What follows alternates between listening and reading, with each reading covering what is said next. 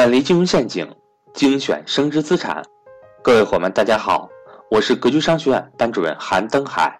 格局商学院一九年重磅课程全面来袭，格局财商二零一九，一整年课程仅需三百六十五元，一天一块钱，学习随时随地，不受任何时间和场地的限制，并且支持反复学习，让所有人。都能和赵老师一起学习财商知识，您只需要节约一次请朋友吃饭的钱，就能够接触到赵正宝老师最新财商知识。欢迎想报名学习的伙伴和我联系，我的手机和微信为幺三八幺零三二六四四二。下面，请听分享。只有一个富爸爸的话，才会有你的机会。实际这句话呢，很深刻，呃，非常非常深刻。因为只有经历过，只有经历过的人，经历过那个变化的人，才能感受得到。为什么变化的时代才有年轻人的机会呢？是这样的，各位，我举个例子啊，我们从不同的角度来分析，你就知道了。比如说政治体制，当政治体制已经完成的时候，你看历史，你看中国历史，各位总是分久必合，合久必分，哈，有乱的时代，然后有治的时代，在政治时代里，它叫做政治格局。就政治格局，大家都这个座位和层次各方面都排好以后，从最上面一直到高层领导，一直到中层领导，一直到基层领导，当这个东西已经搭好这个框架以后，你是很难改变的。你说设计这个制度的人，设计这个层次的人，给没给你改变命运的机会呢？给了，那就是科举，你可以当官，你可以走这条路，但是这条路好走不好走，我相信大家都知道，非常非常难走，大部分年轻人是没有机会的。我们看经济体系，大家看过我们的公开课，包括我的趋势的力量，大家都明白。我们把经济结构化作传统行业如日中天的行业和新兴的朝阳行业。现在的夕阳行业，曾经在十年以前或者二十年以前，它也是朝阳行业，它当时也是新兴行业。为什么叫新兴呢？因为这个行业还没有产生，从产生，从这个行业的爆发到整个的成熟，整个最后的衰落，整个这个过程中伴随着变化。而变化最激烈的过程，就是它刚刚产生的那个过程。三十年前的事情，过去的事情，是我们已经无法改变的。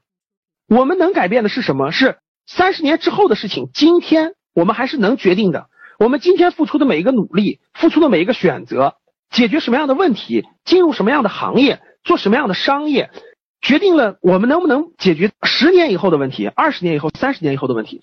过去的我们已经无法改变了，它已经形成那样了。那大家想一想，我们今天的这个经济经济环境、社会的经济结构当中，大家就能感受得到，有些行业你已经无法撼动那个地位了，它的格局已经固定。牛奶行业、电信行业、汽车行业、IT 硬件行业、手机硬件行业，大家想一想，谁还能撼动家用电器行业、机械工程行业？那个格局是不是已经产生了？成为这个行业的中坚力量的人？是不是三十到四十岁的中年人？中年人，人家都是六零后、七零后，人家在这个社会上已经打拼了十五年、十年到十五年，人家在这个社会当中成为中坚力量，难道不应该吗？太应该了。他要要智慧有智慧，要经验有经验，要能力有能力。你八零后、九零后怎么跟别人竞争？所以你竞争不过的，你永远是当兵的份儿。在那个格局当中，帅才和将才都已经有了，都已经把最关键的位置卡好了。你说你比别人年轻那么多，你怎么发展？现在三十五岁到四十五岁的年轻人，难道他们十年以前不同样年轻吗？现在的中年人，难道他们十年以前不是同样年轻吗？十年以前的时候，他们也很年轻。如果他们选择的是一个当时的更传统的行业，他同样没有今天。他同样没有今天，是因为他们在他们年轻的时候站在了这个时代的背景上，站在了未来的未来的机会面前，站在了变化面前，站在了马云说的社会变革的问题面前，有很多的问题，有很多人抱怨，所以在他们三十五岁到四十五岁成为中年人的时候，他们才能成为那个领域的中坚力量，把控了那个金字塔结构，在那些领域里，那个金字塔结构已经已经建立起来了。八零九零后无法撼动他们的地位，这就是那个行业的变化已经越来越少，越来越少，越来越少。只要维护好那资源就行了。教室里这些年轻人，你能去刚才我说的那些行业去做创新吗？你连过去都不懂，你如何去做创新？你如何在那些传统行业做创新？你如何在服装、家电、机械、汽车这些行业做创新？你告诉我，那什么才是什么才有大家的机会呢？大家要想什么地方有变化，什么地方有抱怨，这些需求，社会大众的需求，才是大家的领域，才是年轻人的领域。大家要去面向未来的新兴行业的公司，这些公司今天都很小，都不大。那如果它已经长得很大了，那就没有机会了。特别是新兴行业的小公司还不会招聘。我们讲的，你需要通过你的主动求职，需要通过你做你的行业分析，做你的企业调研，主动去融入其中，融入这些行业的机会。呃，不像大公司设了无数的门槛，一比二比三比，一面二面三面，网申，挑来挑去的。挑完这些人去了以后，要按别人设计好的规则、别人设计好的程序、别人设计好的产品去做，创新性跟新兴行业是没法比的，肯定是没法比的。特别是在这个时代，特别是在我们今天这个时代，徐小平说了一句话哈，说你会走在考研人面人的前面，我也非常认同。我一点都不建议各位盲目考研啊，大部分人是盲目考研，在头脑当中就是考试、考试、考试，考得越高就是成功。所以今天我看了个微博，写特有意思。什么？武汉工业大学有七仙女，七个人一个寝室的七个人全考研成功了，所以叫七仙女。我觉得可真逗，你一看就一看就不知道今年的就业形势是什么样。你们去了解一下本科生就业形势，你们更了解一下研究生的就业形势。你们看看今年研究生就业是什么情况？研究生太惨了，为什么惨？学那个专业学完了说不喜欢，为什么学专业的不知道？当时就是保研或想考的，最后。又不想做这个，别的企业根本就不敢要，怎么样？要过来你，你要放弃七年的任何跨专业的机会都不敢要了。为什么不敢要？我宁可要个本科生，因为他本来就无所谓的跨个专业。你说我要个研究生怎么办？做了半年以后说我不喜欢干这个，我还想干我的原专业，人家还觉得把你害了，你自己都搞不清楚你自己要干什么，对不对？我认同刚才徐小平说的这个。啊，所谓的从大公司到小公司，成为了当代最优秀年轻人的选择的主流，是因为是这样的，各位，今天中国社会属于一个变革时代，是个非常非常重大的变革时代。包括你看我们的领导人两这个新的领导人，包括做的事情，你们就知道，真正的大机会就在眼前。中国扩大内这次扩大内需绝对不是说着玩的，因为再说着玩的话没有出路了已经，而扩大内需的机会将造就无数的机会，这种机会。有可能是你一生当中，各位，有可能是你一生当中再也遇不到的，可能就是这么十年二十年的机遇。八十年代的时候，中国的经产业属于是制造业早期，各位属于制造业早期，机会很有限。你你做的是制造业早期的，它行业没有这么多。九十年代的时候，你又你们又很年轻，也没有，就算当时二十多岁，你也把握不住那些人脉关系，那些变革的发展。到今天为止，中国人均 GDP 六千美元，第三产业将要蓬勃发展。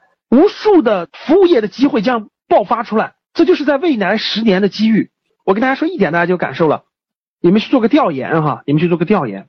你去你们当地城市的富人区，你去调研一下，分几类，他们都是干什么的？分两类，他们是打工的，他们是打工的。你看他们是打工的，高层管理人员，他们还是自己有生意的。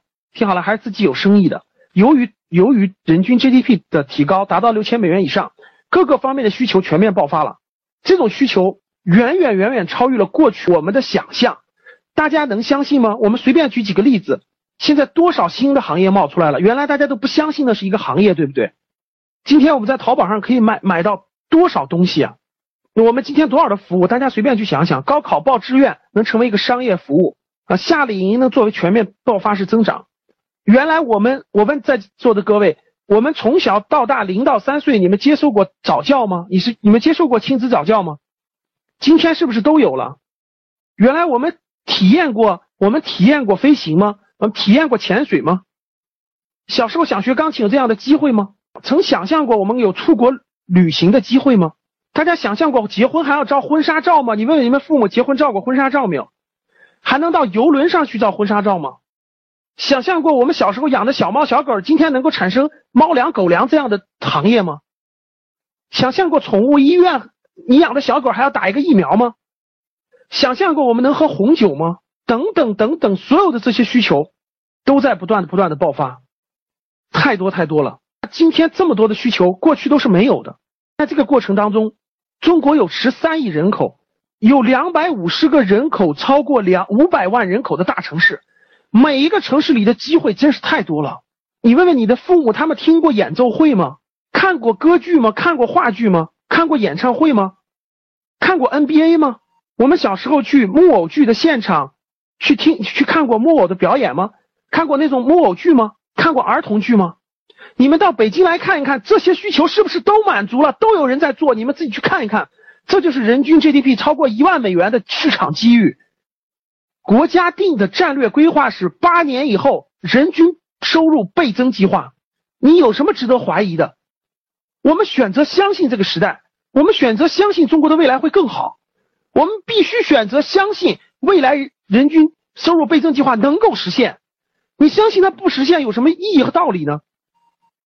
这么多好的机遇，这么多好的市场，这么多好的方式就摆在眼前，难道不是变化产生的吗？各位，如果没有这些变化，什么是变化？我们随便举几个例子。我问大家，你们原来出生在什么地方？你们出生在农村，出生在乡村，出生在小镇。今天你们出生在大城市，出现在一二线城市，这难道不是变化吗？背后没有机遇吗？原来我们的出行方式靠公共汽车，今天靠高铁和地铁，这难道没有变化机遇吗？过去去到北京要坐一天一夜的汽车火车，今天到北京只要坐一个小时的火车高铁，多少人能够？故宫就在那个地方，长城就在那个地方。你们知道有全国十三亿人，有多少人没有去过故宫，没有去过长城吗？这些都是机遇，变化才有机会。你没有背景，没有这。关系没有资源的人可以重新去积累。刚才我讲了这么多社会需求的变化，对不对？这些里面，我问大家，我问大家，这些领域是不是都是新的领域？这些领域是不是都是新的领域？这些领域是不是只现在还只是少数人享受过这种服务？大部分人都没有做过，这难道不是你的机遇吗？因为所有人都不愿意再生活在污染的空气当中了，所以机会产生了。所有人都不愿意再去做应试教育了，应试教育把孩子迫害成什么样了？所以有变化，这些变化背后才有庞大的机会产生。所以说，还是我说那句话：现在不重要，未来才重要；大小不重要，增长率才重要。不要脑子总看的是大的，要看的是增长的、高速增长的。不要总看现在，要看未来。你未来的十年是在未来当中的解决未来的问题的，不是解决现在，不是不是去现在，人家别人已经把这些问题都解决好了，什么都搭完了，你去干什么？好，变化才有机会。